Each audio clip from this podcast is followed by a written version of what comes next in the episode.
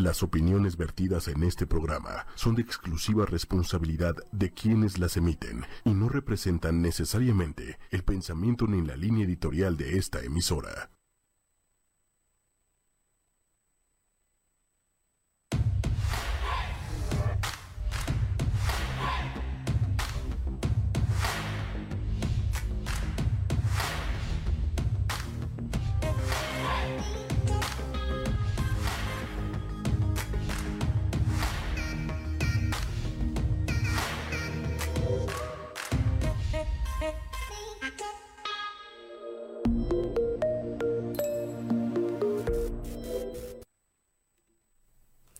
Muy buenas noches, estamos ya este martes 10 de marzo, estamos ya en Mujeres Poderosas, hoy que ha sido un día calurosísimo en la Ciudad de México, este con algo de tráfico, pero aquí estamos listísimas. Yo hoy con dos invitadas de lujo. Estoy con Alejandra Buxlumelí y Lucrecia Infante Vargas. Bienvenidas, buenas noches. Hola, buenas noches y antes de comenzar, les quiero decir, como siempre, que a toda la gente que nos ve a través de la web de ocho y media, también nos pueden ver y escuchar a través de la fanpage de ocho y media, que es ocho con número Y media. De igual manera nos encuentran en YouTube Twitter e Instagram de manera simultánea en vivo y ahí también en YouTube se queda también alojado el programa para quien quiera verlo, consultarlo después, ahí nos, nos pueden ver.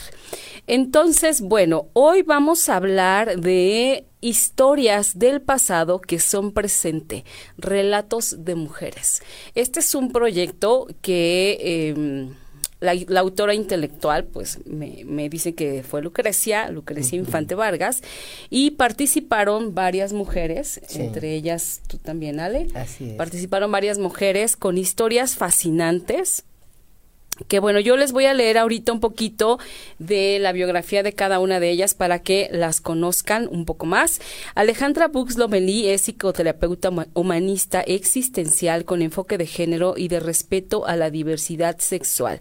Es directora del Centro de Salud Mental y Género, lucha por los derechos de las mujeres, las niñas y niños y contribuye con su trabajo a tener una sociedad más justa e igualitaria. Eh, es socia fundadora del Centro de Psicoterapia Holístico en Guadalajara, trabajó como responsable del área de salud mental en CIPAM. Eh, trabajó como coordinadora de desarrollo humano en Centro de Lenguaje y Capacitación Profesional SC. Estudió psicología clínica en Universidad de las Américas en Puebla. Y bueno, ella es Ale Buxlomelí.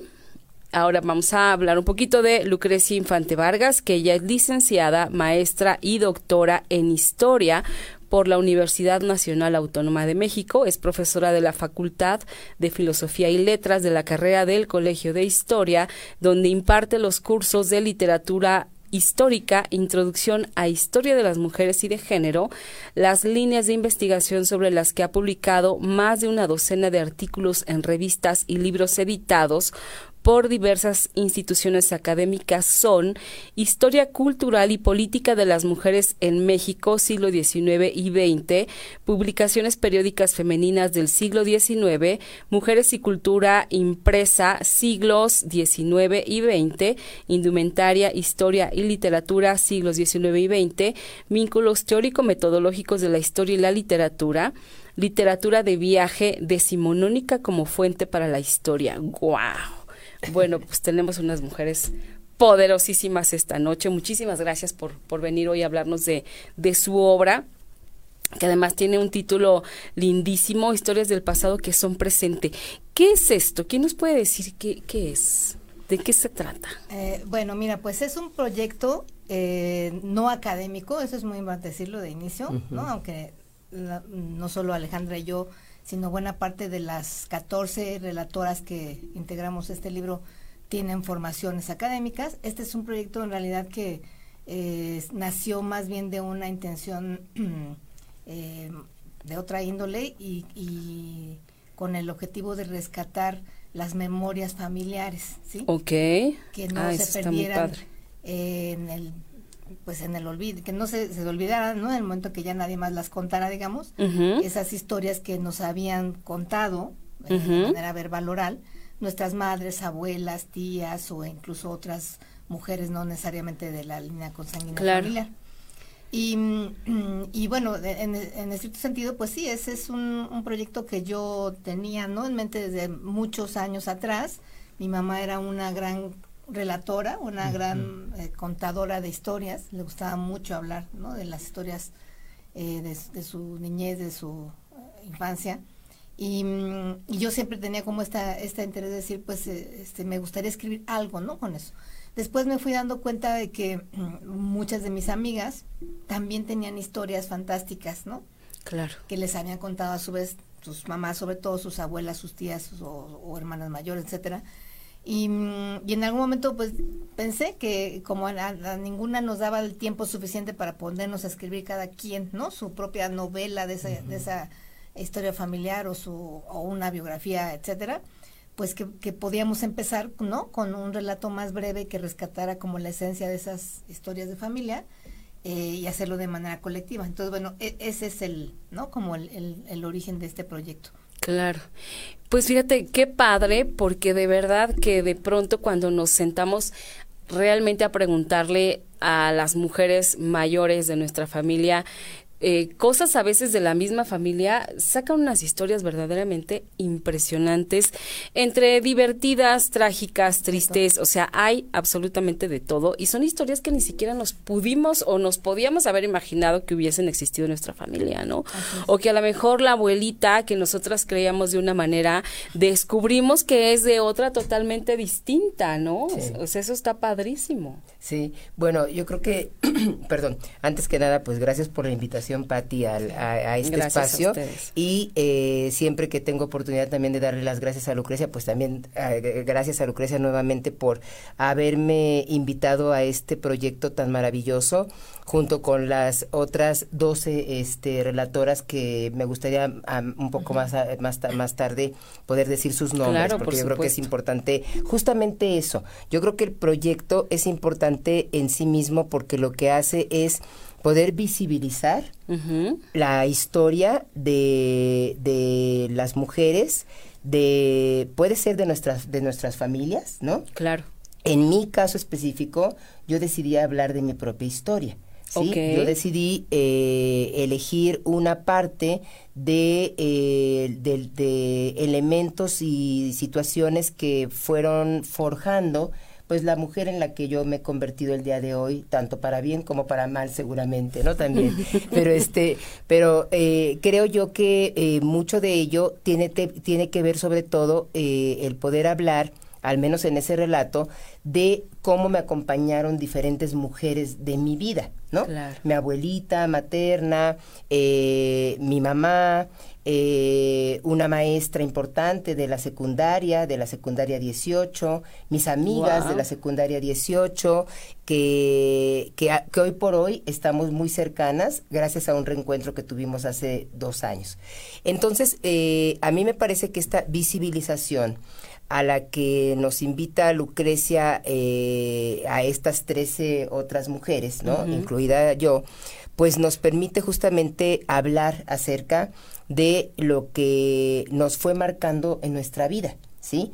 Ya, eh, por ejemplo, cada una de mis compañeras relatoras hablan de ellas mismas a través de la historia que les fue contada. Claro. Y algo que me parece muy importante justamente es que en este proyecto, que bien dice Lucrecia, eh, no es académico, es un proyecto más bien un proyecto del corazón, un proyecto de que, que nos permite compartir y unirnos, porque de repente, aunque no estuviéramos juntas escribiendo, nos movieron muchas emociones, se nos movieron muchísimas emociones y está contribuyendo no solamente a visibilizar nuestras historias con las que seguramente muchas y muchos que vayan a leer y esperemos de verdad muchos se acerquen a leer este libro se vayan a ver reflejadas y reflejados, sino también nos permitió eh, escribir porque es algo que por lo general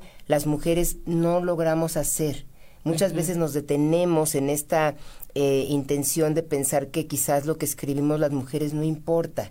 Y entonces creo que, que otro de los elementos importantes es eso, que Lucrecia al invitarnos a este, a este proyecto, eh, la verdad desde un lugar muy bondadoso, muy amoroso, eh, todas escribimos por eso desde ese lugar, ¿sí?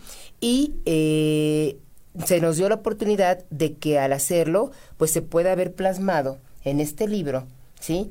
Eh, aquello que nos contaron, aquello que vivimos, aquello que nos hizo sentirnos felices, aquello que nos hizo sentirnos tristes. Sin embargo, de repente cuando lo abrimos, la sensación, y yo creo que las demás compañeras no, no me van a dejar mentir, eh, es de decir, ah, sí lo logré sí, sí es verdad que yo como mujer, y bueno, además yo creo que también con toda esta sensación que acabamos de vivir hace dos días con la mega marcha que logramos construir entre varias mujeres, sí existimos, sí es importante lo que tenemos que decir las mujeres y tiene que quedar testimonio escrito de lo que hemos vivido. Y no solamente académicamente, sí, y por eso es importante lo que Lucrecia comenta, que no es un proyecto académico, sino es un proyecto que yo creo que entre, otras cosas invita, y eso te lo digo porque una persona que se acercó a comprar el libro en el centro, me dijo hace como dos semanas, me dijo, fíjate que así como para ti, en mi historia yo hablo de, de un árbol que le llamábamos de niños y niñas el árbol del ahorcado. ¿no? Yo incluso pongo allí que le poníamos así un nombre muy tenebroso para que nadie se acercara a él más que nosotras, ¿no? Y nosotros. Pero una persona se acercó y me dijo, mira, así como para ti fue importante el árbol del ahorcado y tu secundaria 18, para mí fueron importantes las, las canciones de Cricri. Y le dije, escribe sobre ello. Y entonces yo ya de verdad, esto fue hace dos semanas, eh, ella es consultante de otra de las terapeutas de ahí del centro, y la verdad es que me, me encantó que me dijera, a mí me fueron forjando las canciones de Cricri y cuando le dije, escribe de eso, y me dice, sí, ¿verdad? Le digo, sí. Y entonces yo siento que ya es parte de lo que este proyecto también se había propuesto, a lo mejor de manera no tan clara, no tan tan definida de decir, bueno, ojalá que con el proyecto otras mujeres escriban, ¿sí? Pero digamos que cuando lo están viendo, muchas personas sí se, se, se les despierta este deseo de, de, que las palabras no se queden en el aire, ¿sí? Claro, claro, y sabes que eh, enseguida es como en automático, empiezas a, ver hacia atrás y decir, híjole, ¿qué es lo que a mí me, me, movió tanto? ¿Qué es significativo para mí? Ahorita que te estoy escuchando, a mí lo que me viene a la cabeza es mi primer triciclo que me regaló mi papá. Un mm. triciclo azul divino, maravilloso, que tiene un significado bien particular y bien importante, pero no por el hecho del regalo, sino por todo lo que hubo alrededor de eso, ¿no? Y entonces eh, yo creo que sí, todos, todos y todas tenemos historias súper interesantes de todo tipo, como lo, lo dije hace rato, ¿no? Porque todos hemos pasado por un montón de cosas. Este, pero qué bonito plasmarlo, qué bonito dejarlo para la posteridad, porque yo te apuesto que eh, no se le da a estas mujeres, pero yo te apuesto que o los hijos o los nietos o, o quien sea van a, van a conocer un poco más de, de la mujer que lo escribió. Sí, ¿no? Fíjate que en algún momento alguien, eh, ya no recuerdo bien dónde fue, contaba acerca de, de su mamá. Ella era una persona más grande que contaba acerca de su mamá y ella dice que ella descubrió a su mamá justo o, o, más bien la conoció realmente como era justo cuando se encontró un libro de ella en el que ella había estado subrayando, marcando anotaciones, eh, poniendo ahí pequeños sucesos, ¿no? Que eso le había servido para determinado evento, ¿no? Entonces es increíble cómo de pronto no conocemos a quien está tan cerca de nosotros, ¿no? Pues eso por un lado, pero además, bueno, yo soy historiadora y, y, me he dedicado a lo largo de los años a hacer historia de las mujeres. Y uno de los grandes problemas para hacer esa historia ha sido que, que no hay un testimonio desde la propia experiencia de las mujeres, ¿no? Ahora por fortuna sí, o sea, ya se, se, gesta cada vez más una memoria, ¿no? Que ellas mismas construyen, o construimos, digamos. Pero durante mucho tiempo, en realidad, la reconstrucción de esa supuesta historia de las mujeres se daba a partir de lo que los varones decían, ¿no? Así es. Eh, que, y, entonces aquí lo que también fue muy interesante para mí, ¿no? Eh, ya, ya no solo, digamos, a, nivel personal, familiar, afectivo, fue darme cuenta, de, yo, yo conocía la mayoría de las historias de cada una de las relatoras, ¿sí? Porque pues, son mis amigas, salvo dos, dos, eh, dos compañeras que eran amigas de otras amigas y las integramos. Ok. Pero cuando yo vi, pero yo fui la primera que vi todas las historias reunidas. Y cuando leí todo esas, todas las historias me di cuenta que también aquí tenemos un libro de historia de México, digámoslo así, o de América Latina, porque tenemos historias del exilio de Chile también. Wow. Eh, que te da una visión muy distinta a esta historia todavía tradicional que se escribía cuando yo estudiaba la licenciatura en los ochentas sobre las mujeres como sujetos em, obedientes, pasivos, subordinados, ¿no? O sea, toda esta visión demasiado victimizadora, digamos. Claro. No, eso no quiere decir que, que no haya sido una realidad, ¿no? Esa sujeción generalizada de un orden patriarcal. Pero la verdad, cuando tú ves todo lo que estas mujeres que ninguna fue eh, embajadora, ninguna fue, ¿no? Senadora, o sea, no tuvieron puestos públicos claro. que, que hicieran que alguien quisiera, ¿no? Como dejar escrito su vida. Eh, son mujeres de carne y hueso, ¿no? De, muchos estratos diferentes, te digo, no solo mexicanas, sino también eh, exiliadas de otros lugares. Pero son mujeres que desde su capacidad de acompañamiento, desde esto que ahora llamamos la sororidad, ¿no? La resiliencia, salían adelante en la vida, ¿no? Incluso ante las adversidades realmente más, más difíciles y siempre desde una actitud totalmente eh, vital, ¿no? de, apego a la, vida, a la felicidad, ¿no? A, este sentido de la alegría incluso. Y eso es muy, muy interesante, ¿no? O sea, si tú lo lees incluso así como, no, no son cuentos, ¿no? Eso es muy importante también señalarlo, claro que hay ficción, ¿sí? O sea, hay, hay todas en algún momento decidimos, pues, dibujar un poco más quizás algún perso como personaje, alguno de, nuestros actrices o actores, o también ante la ausencia de información que ya no pudimos recabar, pues ahí le llenas, ¿no? Un hueco con alguna parte de imaginación. Pero, pero no son cuentos, ¿no? eh, son historias verídicas, digamos, ¿no? Y eso es también un peso muy importante. Claro. Son historias muy reales. Muy reales. Y entonces ahí te digo, es cuando ves cómo es esta otra faceta fantástica, ¿no? De cómo eh, todas estas mujeres sacan adelante a las familias, se construyen ellas mismas con lo que tienen. ¿No? Así es. Y eso es, es una cosa que yo creo que es, es muy interesante, más allá ya del que para nosotras es realmente haber cumplido, ¿no? Como con una tarea pendiente a nivel personal y familiar. Claro, y sabes también que es lo interesante de ver que, por ejemplo, ahora las mujeres de, de hoy, en la actualidad, que tenemos otro tipo de recursos para salir adelante, eh, que de alguna manera no es que nos la hagan más fácil, sino que a lo mejor es más rápido el resolver algo. Y de pronto lees eh, estas historias en donde no tenían todo lo que hoy tenemos.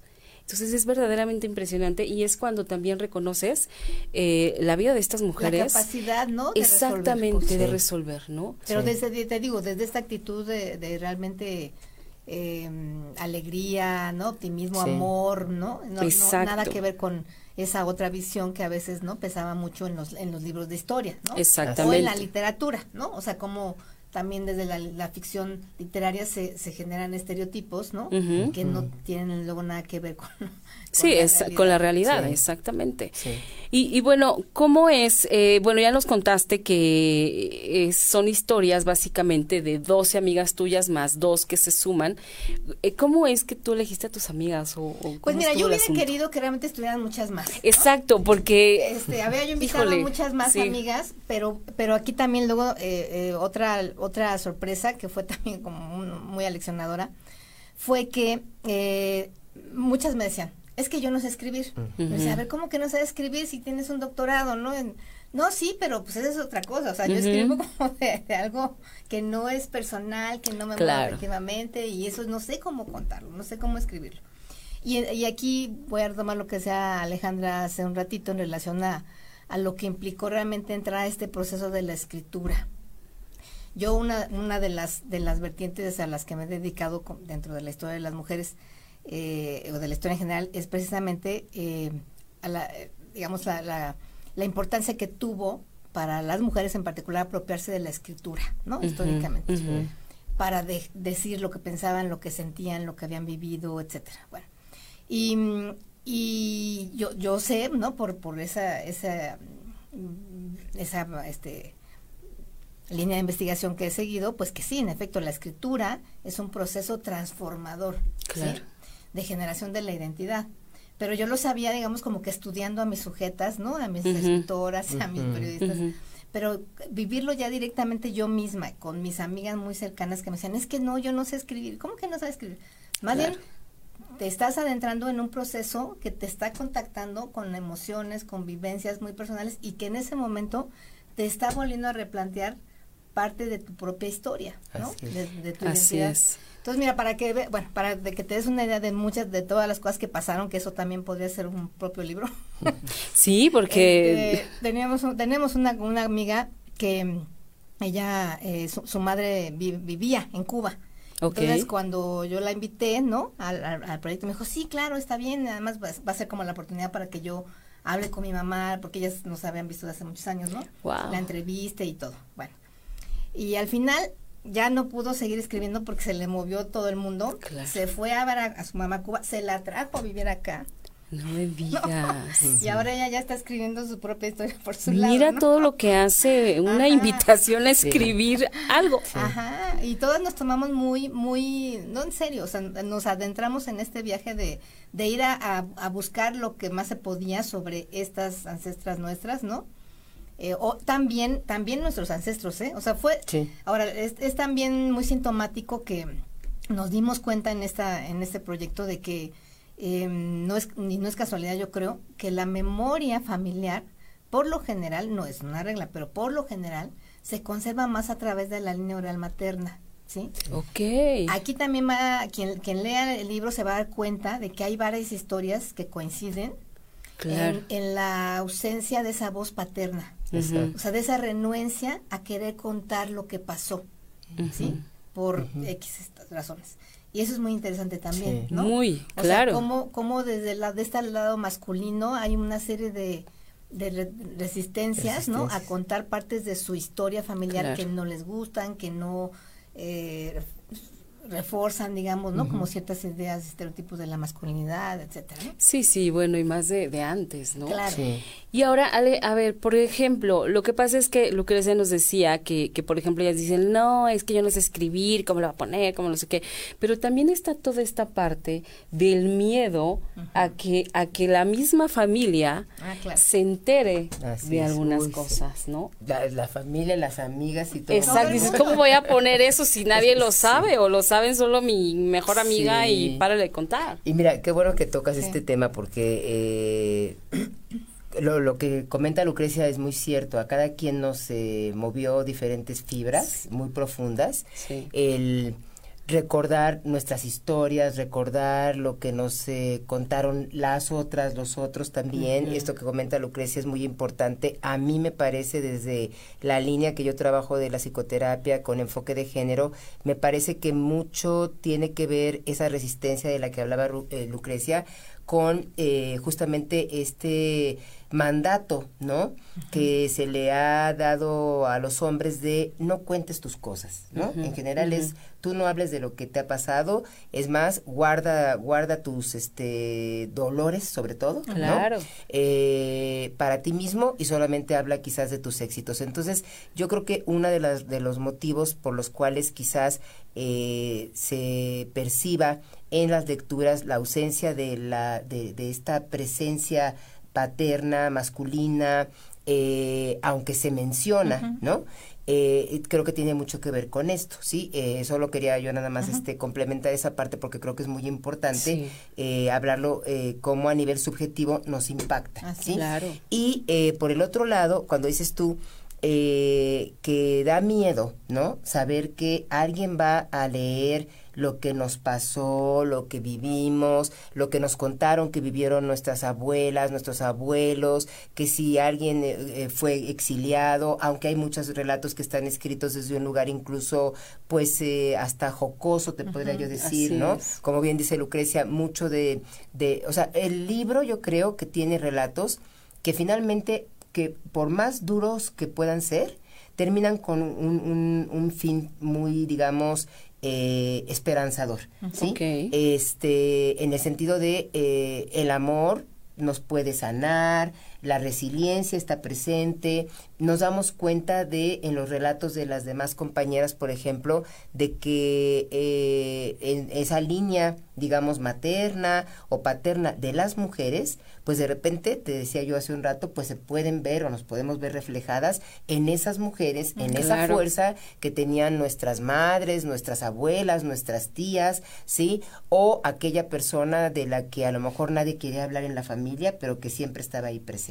Entonces, si hay un gran temor, eh, yo creo que yo puedo pensar que de alguna manera todas pasamos por ese lado, pero bueno, me toca hablar un poquito más desde mi vivencia. Yo me acuerdo que en algún momento sí me senté con Lucrecia e incluso con otras personas y yo decía, oye, pero van a saber todo esto de mí, ¿no? Y, eh, y además como decidí hablar de mi historia y de una parte que pues fue un tanto difícil, pero también encontraba cosas positivas, en donde yo me doy cuenta de cómo las mujeres, te decía yo en un principio, que me rodearon, pues me acompañaron para que yo siguiera adelante y te decía hace un rato y convertirme en la mujer que hoy soy hoy hoy hoy soy no y entonces eh, yo decía será en algún momento sí creo que le comenté a Lucrecia, yo creo que ya no Lucrecia, ¿sí? Porque, ¿Por qué? Porque me da miedo. ¿Y qué, qué, es lo que me da miedo? Pues que me conozcan, pero después al menos yo me senté conmigo misma y yo dije, bueno, generalmente yo intento ser como soy. Aquí, en todos lados, la, eh, a veces yo sé que tengo que estar a lo mejor más seria porque tengo que estar en un congreso, a veces hago más bromas, yo qué sé, pero a lo que voy es, yo decía, bueno, ¿por qué voy a ocultar algo que me determinó para bien. Claro. Y entonces esa parte, al menos en mi relato, fue la, que hizo que eh, yo decidiera, porque Lucrecia incluso nos dio la oportunidad también, o nos presentó esa, esa posibilidad, de que si queríamos podíamos eh, eh, firmar con un seudónimo. Y ah, llegó el momento quiero confesarte y confesarle aquí a todo el mundo por lo visto, ¿verdad? Que en un momento sí pensé, dije, pues voy a poner un seudónimo, pero después dije, se van a dar cuenta inmediatamente quién soy. Sí, bueno, vale. entonces, entonces lo que, lo que quiero compartir con esto es que fue muy importante para mí eh, dejarme fluir con esta parte eh, mía y con lo que yo mucho supe, sobre todo mucho a través de Lucrecia, porque para mí eh, yo no tuve tanto, digamos, esta oportunidad de convivir con todas las relatoras de manera tan constante.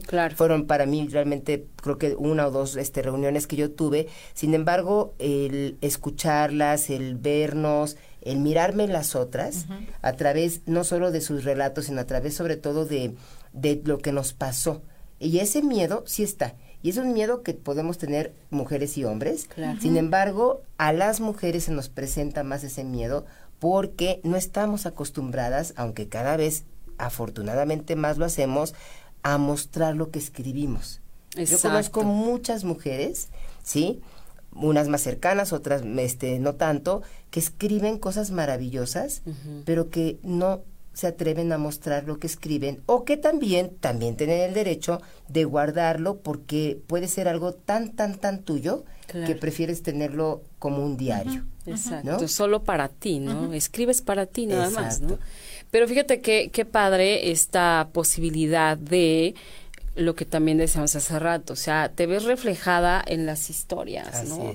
Y de alguna manera también para ti es como, bueno, si, si ella pudo salir adelante con todo esto, pues seguro yo también lo voy a poder hacer, seguro esto para mí después me voy a acordar y me voy hasta reír, o sea, de verdad, a veces las mujeres pasamos por tantas cosas que ni, que, ni siquiera te lo puedes imaginar, ¿no? Es, es, es terrible, porque aparte también desde chiquita, este, te dicen, eh, pasa algo, algún evento en la familia desagradable y te dicen, esto no se lo cuentes a nadie. ¿eh?". Exacto. No, ni a tus amiguitas, ni a nadie se lo cuentes. Casi, casi te dicen, no te lo cuentes ni a ti. Ajá, y tú te quedas así como de, que es tan malo, de verdad es tan malo. Y entonces empiezas a, a, a, guardarte un montón de cosas, ¿no? De, ay, no, esto no lo voy a contar porque cuando a lo mejor pues ni siquiera era tan grave y ni siquiera era tan malo si lo contaras, ¿no? O sea, obviamente lo hacen tal vez por, por protegernos, ¿no? Pero lejos de protegernos acaban como haciéndonos eh, un poco más complicado todo el asunto, ¿no? Pero pero bueno, así es también como vamos aprendiendo. O sea, las mamás de hoy, por ejemplo, ya no creo que, seguro existe, pero ya no creo que sea tan marcado eso de, y esto no se lo puedes contar, pero ni Ana, o sea, no sé. ¿Quién sabe? ¿Quién sabe? No, o sea, para mí hay más apertura ahora, ¿no? Pero este pero bueno, todo puede suceder. Cada cabeza es un mundo y, hay cosas que, que, nunca cambian no antes de que se me vayan aquí se me atonte esta cosa. Este saludos de Marilyn Ruiz de Marta Val Esther Carmona Casanova, perdón, nos dice felicidades por el programa y por tan excelentes invitadas. Marta Val, súper interesante el proyecto que nos comparten, maravilloso programa. Pues muchísimas gracias a, todas las personas que nos están viendo y escuchando.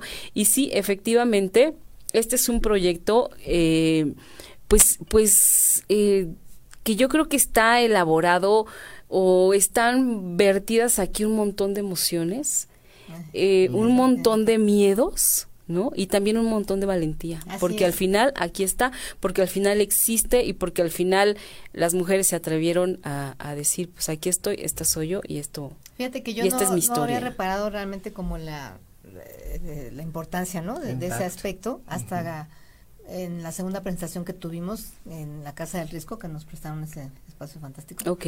Y una colega muy querida eh, que lo leyó y, elaboró un texto muy bonito que pueden encontrar en, el, en, la página de Facebook que tenemos del libro. Ok. Se llama Fausta Gantús.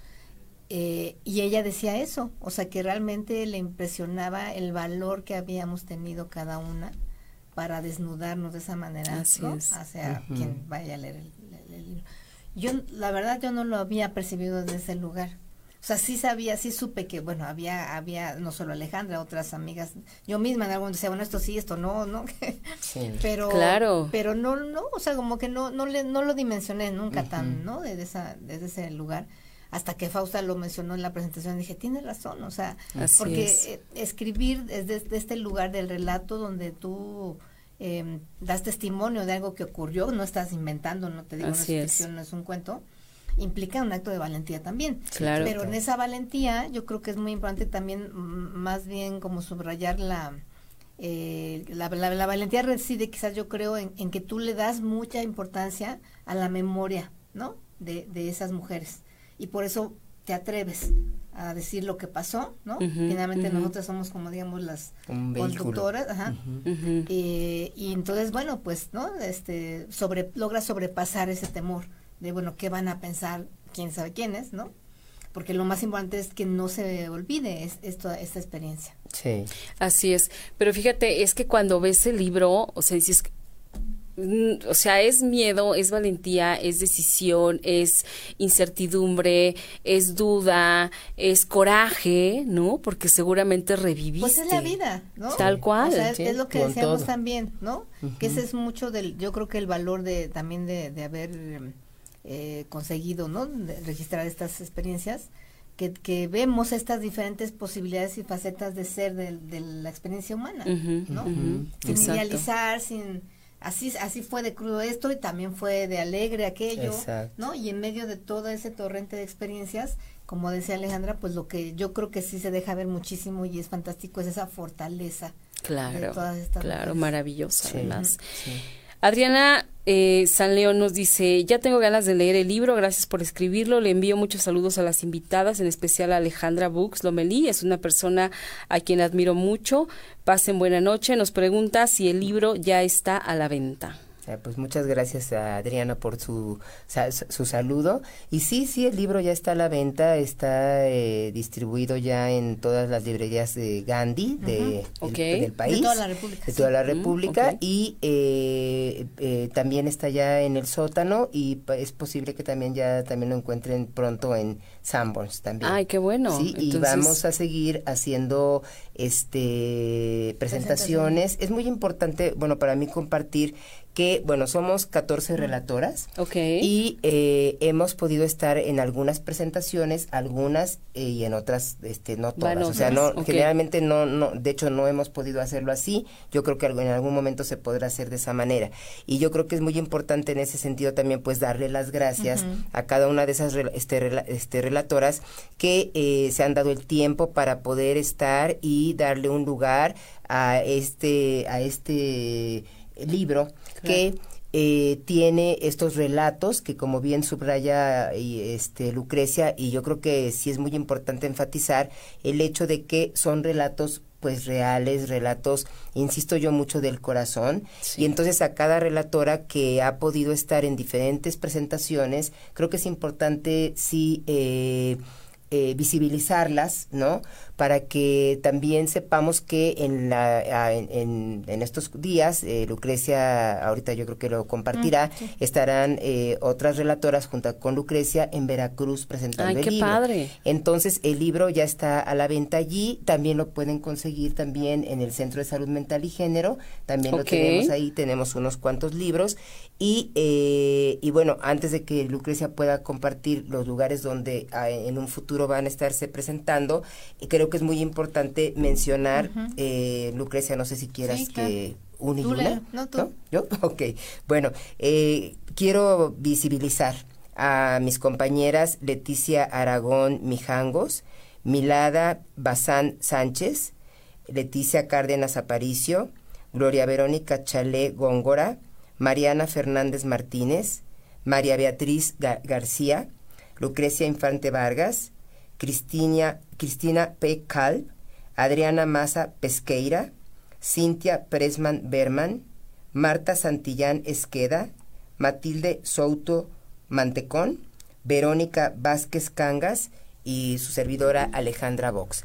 Eh, somos las 14 relatoras que, eh, que, hemos podido, gracias, insisto, a esta amable, amorosa y bondadosa invitación al proyecto que creó Lucrecia desde su corazón. Qué maravilla. Eh, hemos podido construir este libro que la realidad yo creo cada vez que me topo con alguna relatora veo la, la cara de sorpresa y seguramente es la misma que tengo yo porque lo veo y no lo creo. Sí, cierto. Y creo que es muy importante porque sí fue un trabajo pues este arduo de mucho detalle pues agradecer a editorial Pax a eh, editoras los miércoles también por habernos apoyado en este proyecto eh, que afortunadamente pues cobró vida el año pasado y eh, este año pues será un año de mucha promoción. Claro. Te agradecemos también por eso mucho este espacio porque de verdad si no hubiera muchas gracias Pati de verdad porque si no hubiera espacios como estos eh, no sé qué haríamos de verdad las, mujeres. Por eso creo que es muy importante apoyarnos entre nos, entre nosotras. Eh, así como para mí te digo yo sigo resonando mucho con todo esto que vivimos hace dos días con la marcha eh, esta es una esta es una forma de marcha. Sí esto esto también creo que también algo importante es eh, compartirles que eh, esta es una colección y eso es algo bien bonito. ¿por qué? porque este es el primer libro esperamos de muchos de esta colección, que la colección se llama Relatos de Mujeres y este primer libro se llama Historias del Pasado que son presentes. Entonces yo creo que eso ya también podrá hablar un poquito más Lucrecia y de las presentaciones que vienen en un futuro. Qué maravilla. Sí, bueno, vamos a estar el, jueves... Eh, 11 Sí, es 11. No, 12. No, El jueves de esta semana. Este jueves, este, este jueves, 11 eh, y el 12. 12, perdón, y el viernes 13 en Veracruz. El, el jueves en, en el Museo de la Ciudad y el viernes en, en, la Casa Salvador Díaz Mirón. ¿A qué hora estarán en el Museo de la Ciudad el jueves? A las 7 de la noche. A las 7 de la noche para que quien nos está oyendo de por allá no se lo pierda. Y el viernes... Y el viernes a las 6. A las 6 de la tarde. Y de todas maneras, eh, bueno, por un lado, si quieren estar como checando, ¿no? Las, las presentaciones que vamos a tener, además de estas que vienen ya este, en Veracruz, tenemos un Facebook con el nombre del libro. Con todo gusto. Presente. Ok.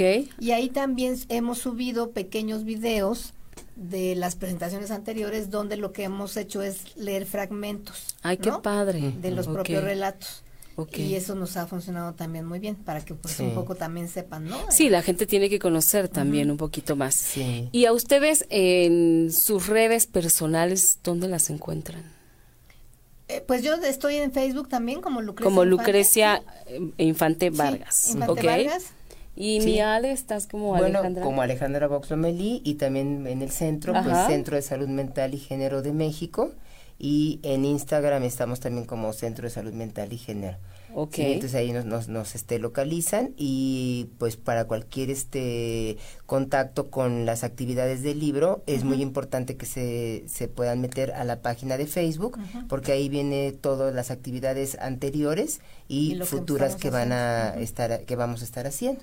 Ok, que la fanpage es Historias del Pasado que nos Historias del pasado que son presentes. Así que son presentes, que como estoy leyendo al revés, que nos... que nos perdón, perdón, sí sé leer, no crean ese que es, ese, es, título de, otra, de otro libro. Ya, ves, ya, ya ves, ya, ya, le, te digo que somos muy creativas. Hay dos comentarios más. Gabriela Bustamante Herrera, gracias por compartir sus historias desde su corazón. Felicidades. Eh, Marta Tronco, excelente idea. Escribir es un acto de valentía. Escribo a mi hija hace 25 años. Mm. Felicidades. wow. Sí, escribir es, es, sí, ciertamente es un acto de valentía, ¿no? Así es. Y, y yo creo que todos deberíamos deberíamos de, de, ir empezando quien no está acostumbrada acostumbrado deberíamos de ir empezando a hacer este ejercicio porque de verdad que descubrimos un montón de cosas sí fíjate Pati que ahí esa es una parte que me parece muy importante mencionar esto de qué es escribir, sobre todo en el ámbito que, bueno, yo, tú sabes que me dedico a dar terapia, y entonces muchas veces yo le pido a mis consultantes que escriban su autobiografía. ¿no? Ay, y, eh, y es algo que de pronto les mueve mucho. Muchas veces me preguntan, ¿por dónde empiezo? Yo les digo, por donde te nazca, ¿sí?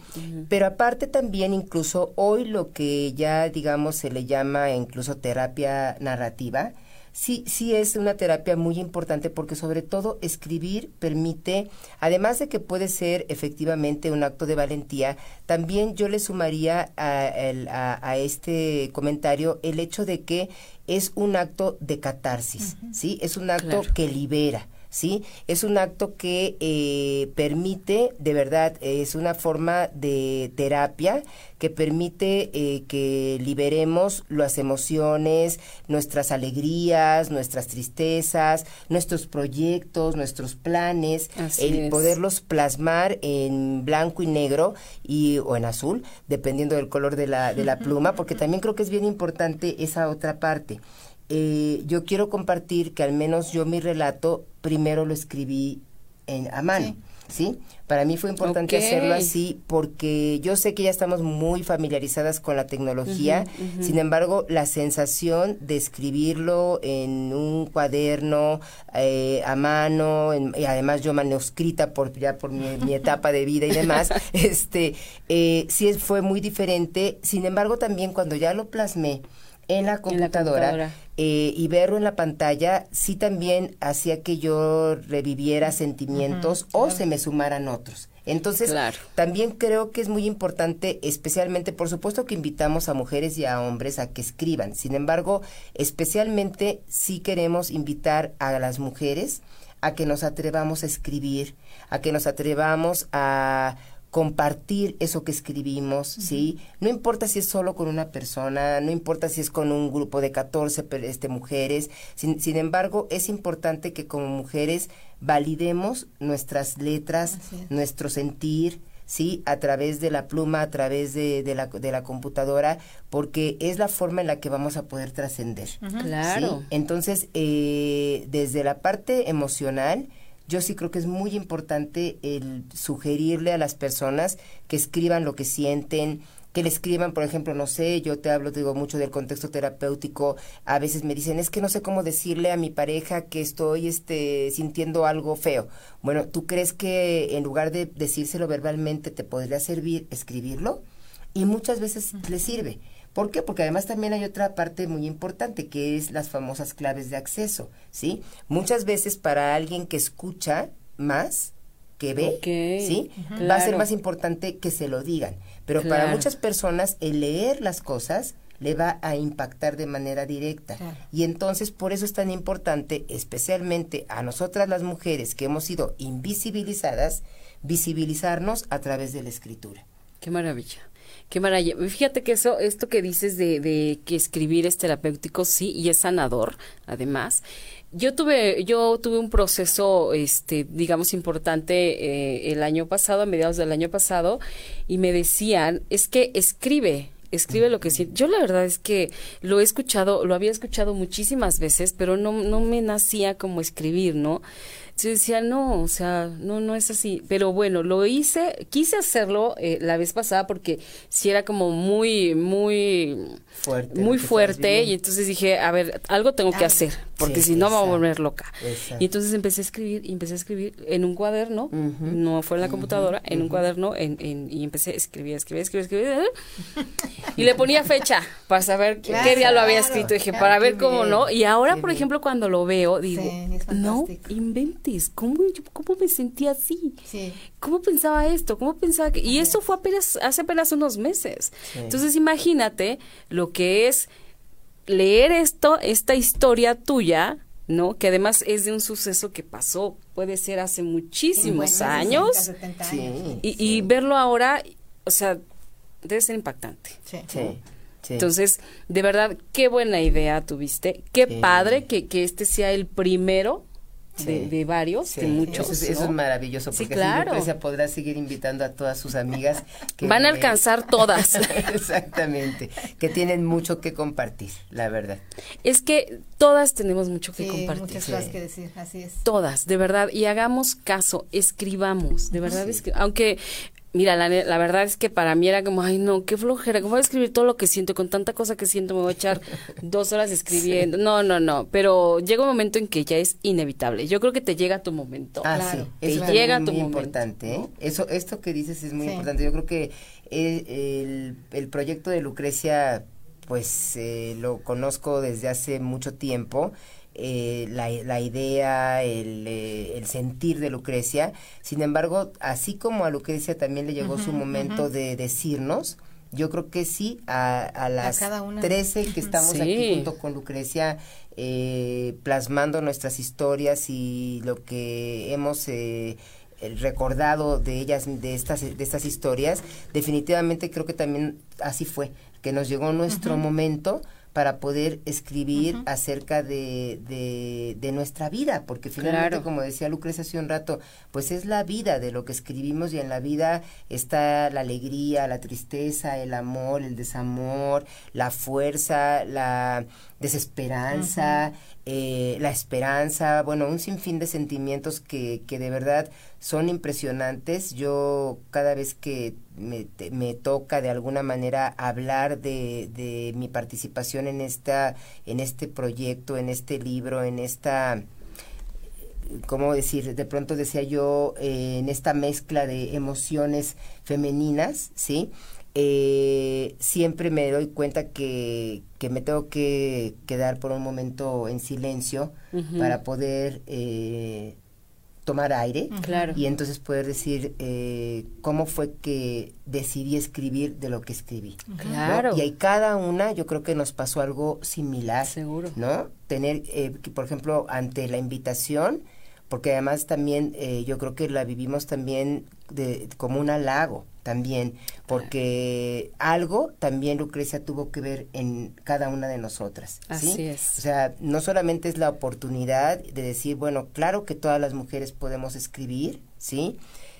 claro que insisto que esta oportunidad, este espacio que nos brindas nos permite invitar y alentar a otras mujeres a que escriban, a que validen sus palabras, a que se validen a ellas mismas, porque de verdad es un ejercicio también de autoestima.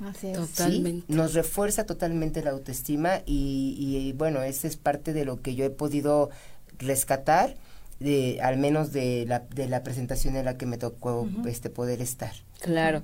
No, es que es que esto es bellísimo, es un proyecto hermoso. Yo creo que sí, primero las emocionaste y después dijeron, ¿cómo es que se le ocurrió decirme? O sea, ¿cómo es que le dije que sí? ¿En qué estaba pensando? ¿No? O sea, porque sí te pone en jaque, o sea, dices, con lo que tú decías, es ¿y ahora de, de, qué capítulo de mi vida hablo, digo, escribo, qué hago, no? Yo les quiero decir que son 14 historias en un libro que no es un libro chiquito. Este, la letra no es esta letra del tamaño enorme que a veces se usa para llenar, para llenar y llenar y llenar entonces, son, son 14 historias que me parece que están muy deliciosas de leer. Ah, lo abrí así al azar, voy a leer un pedacito. No sé ni de quién es, lo voy a leer así. Dice, ya estando casados, el bisabuelo Aurelio Góngora no renunciaba a su dominio sobre su hijo Pedro. En una ocasión, mi abuelo, por presumido, quiso hacer requiebros ecuestres en la plaza, pero se cayó del caballo y se ganó unos azotes para avergonzar a su padre. Una vez eh, comprobado su poder y metido en la jugada, Aurelio perdió un caballo, propiedad de mi abuelo, y pretendió obligarlo a entregar el ejemplar, pues su honorabilidad quedaba en entredicho. Era hombre de palabra. Mi abuelo se mostraba reacio, pues porque apuesta lo que no es suyo, por lo que don Aurelio lo tiró del caballo y lo castigó a fuetazos y que se mete mi abuela en medio. Ya no le pegue a su hijo. Si no se ha cansado, pregúnteme a mí. Don Aurelio no soportó la mirada directa de la abuela, soltó el fuete y dio media vuelta. Finalmente, Aurelio Góngora terminó por perderlo todo. Entenderán el talante góngora hasta ahora es como broma familiar que tiene un profundo significado. Eh, son Sac Pool, cabeza blanca, diferencia con otros góngora que son eh, batch pool, cabeza negra. Está divertido, o sea, imagínate eh, de, de, qué tiempos estamos hablando, ¿no? Alguien que está contando de, estos tiempos, de los fuetazos, de cuando te agarraba, y era muy normal que tu papá te agarrara a golpes delante de todo, de quien fuera, delante de quien fuera, ¿no?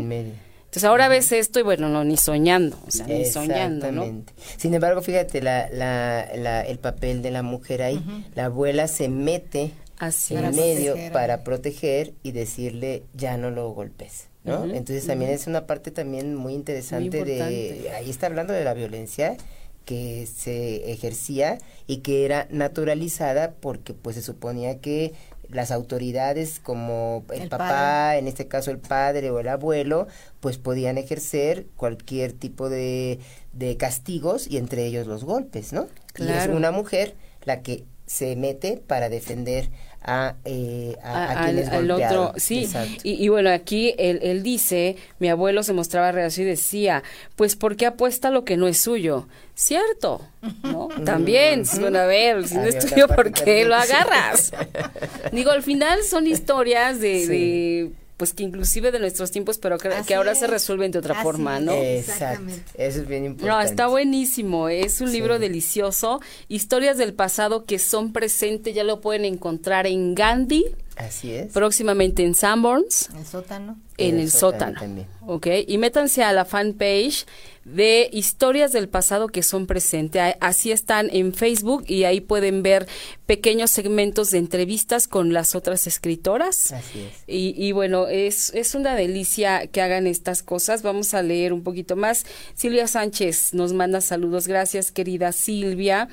Omar Noel, saludos Patti, excelente programa y muy buenas invitadas. Saludos y abrazos para ustedes. Muchas gracias. Pues muchas gracias.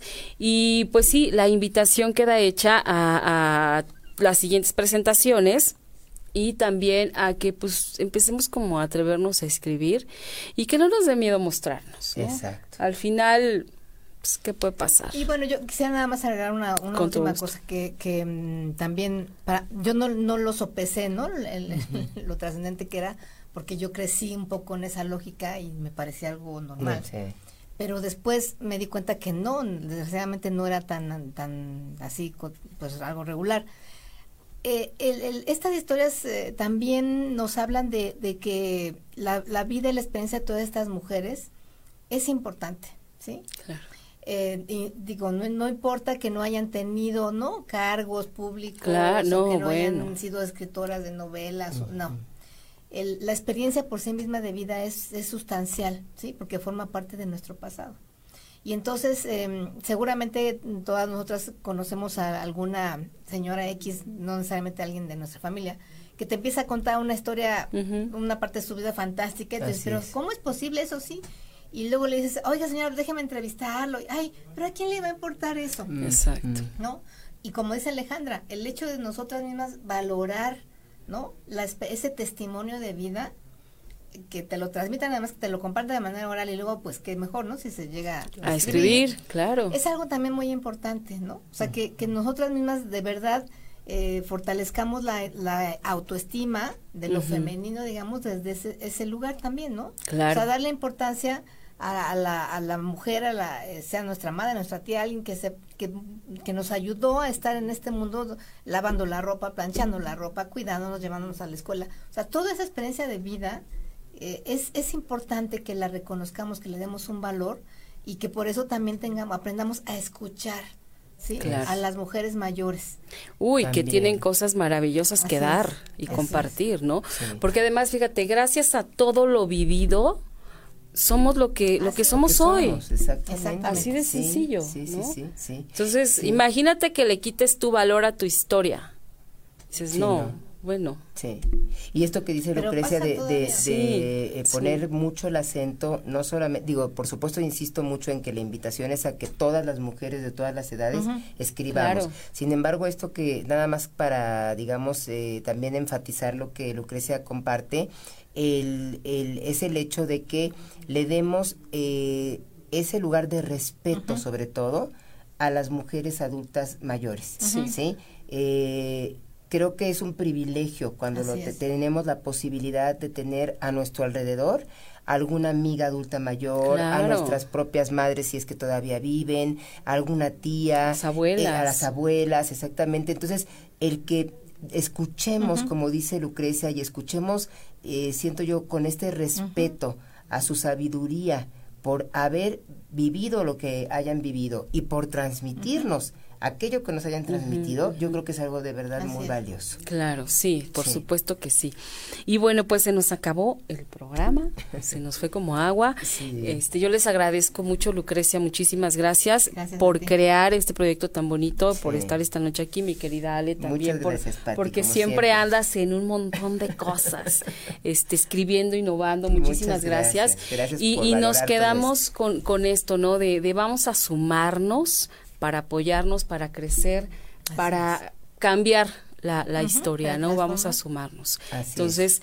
Pues muchísimas gracias a todos y todas las que se sumaron esta noche aquí con nosotros. Se los agradezco con todo mi corazón que hayan gastado su tiempo aquí y nos vemos y nos escuchamos la próxima semana. Esto es Mujeres Poderosas. Yo soy Patricia Cervantes.